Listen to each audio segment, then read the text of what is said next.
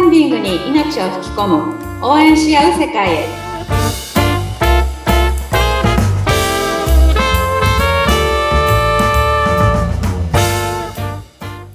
キャンプファイヤー公式パートナーのや八幡英子ですはい、もうこのまま行っちゃいますからね、こうね、噛みましたけ ど。は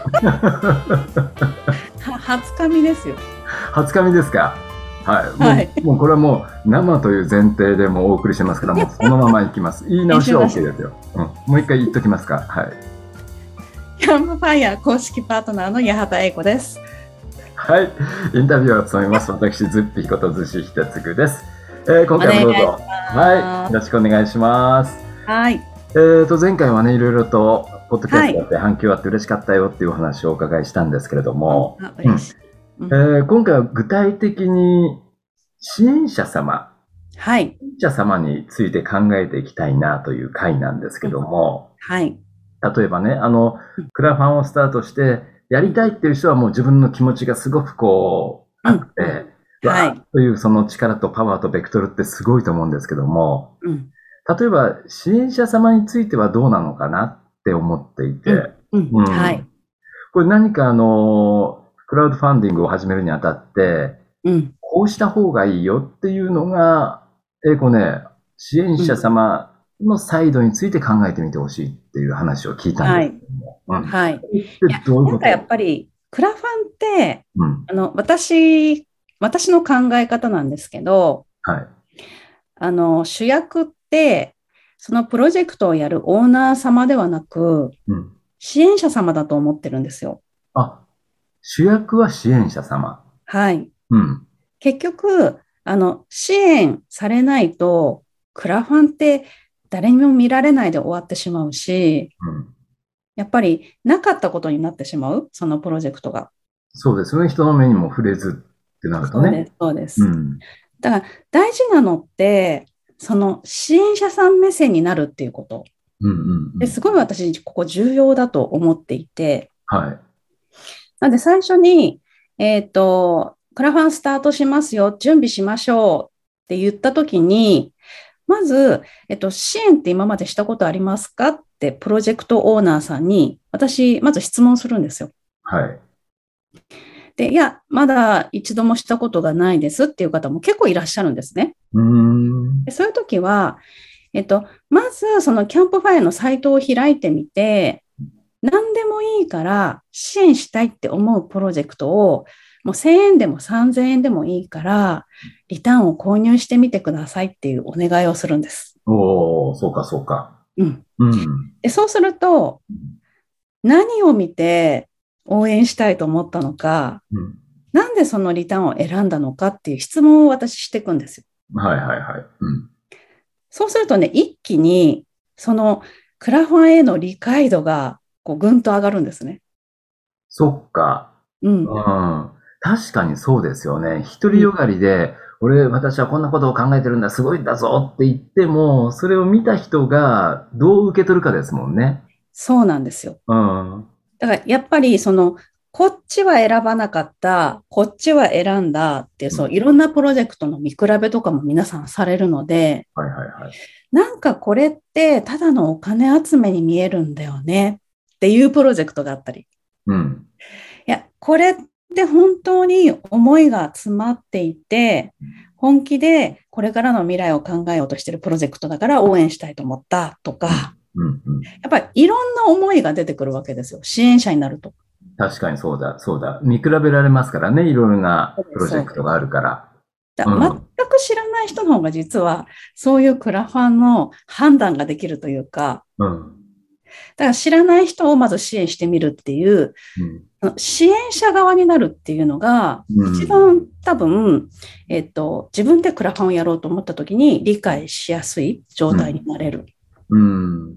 なんで、ここすごい重要です。そっか。なるほどね。うん。うんまっさらな状態で、その、いろんなプロジェクトがあるけども、それを、まっさらな状態で見たときにどう映るかっていうところですよね。んそうで。す。うんで、あの、やっぱりプロジェクトを進めていく中でうん、支援したら、うんいや、すぐにお礼のメールが来たとか、うん。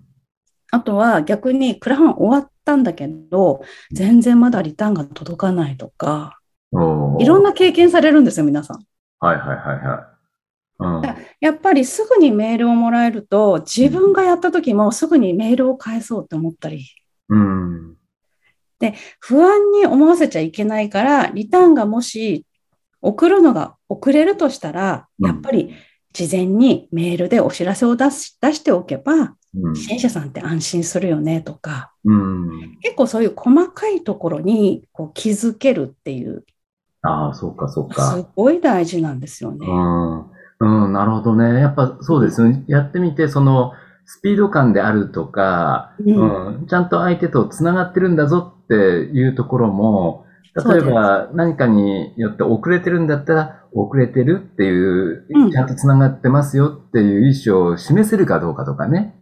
そうです。うんなんかやっぱりクラファンって、その資金を集めてから、うんそのプロジェクトを始めたりとか、商品を作ったりすうる、そういうものなので、うん。予定通り進まない時もあるわけですよ。はいはいはだい。からそういう時は、あの、きちんと今の状況をお知らせして、うんあの、必ずリターンはお届けしますっていう連絡を入れれば、うん。何もの問題がないわけです。うん。でもね、意外とそういう連絡入れない人とか多いんですよ。うん。わかるわかる。うん。そういう人はうん。いますよ、世の中。 いますよね。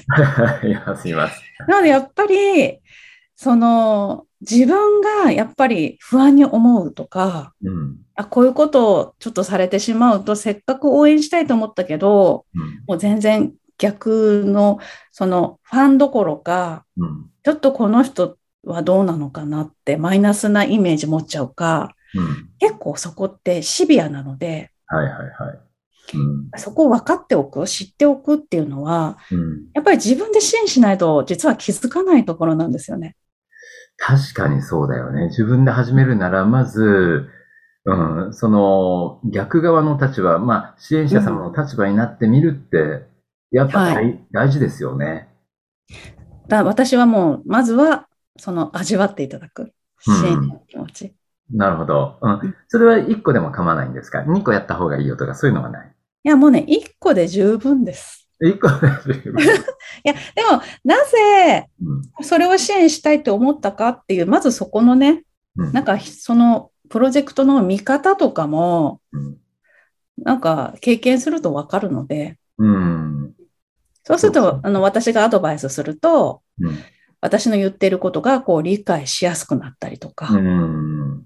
ていうのもあるので、なるほど、なるほど。はいうんクラファンで、まあ、いろいろなプロジェクトがあるけれども、そうやって自分がじゃあどこを支援してみようかな、応援してみようかなって、それをペラペラっといろいろと一覧なり、いろんな候補、プロジェクトを見てるときに、あ、これ映りがいいよなとか、まあ、その辺も当然ね、見えてきますからね。。そうですす、そうです。当然、やっぱりメイン画像とタイトルが最初に目に入るので、うん。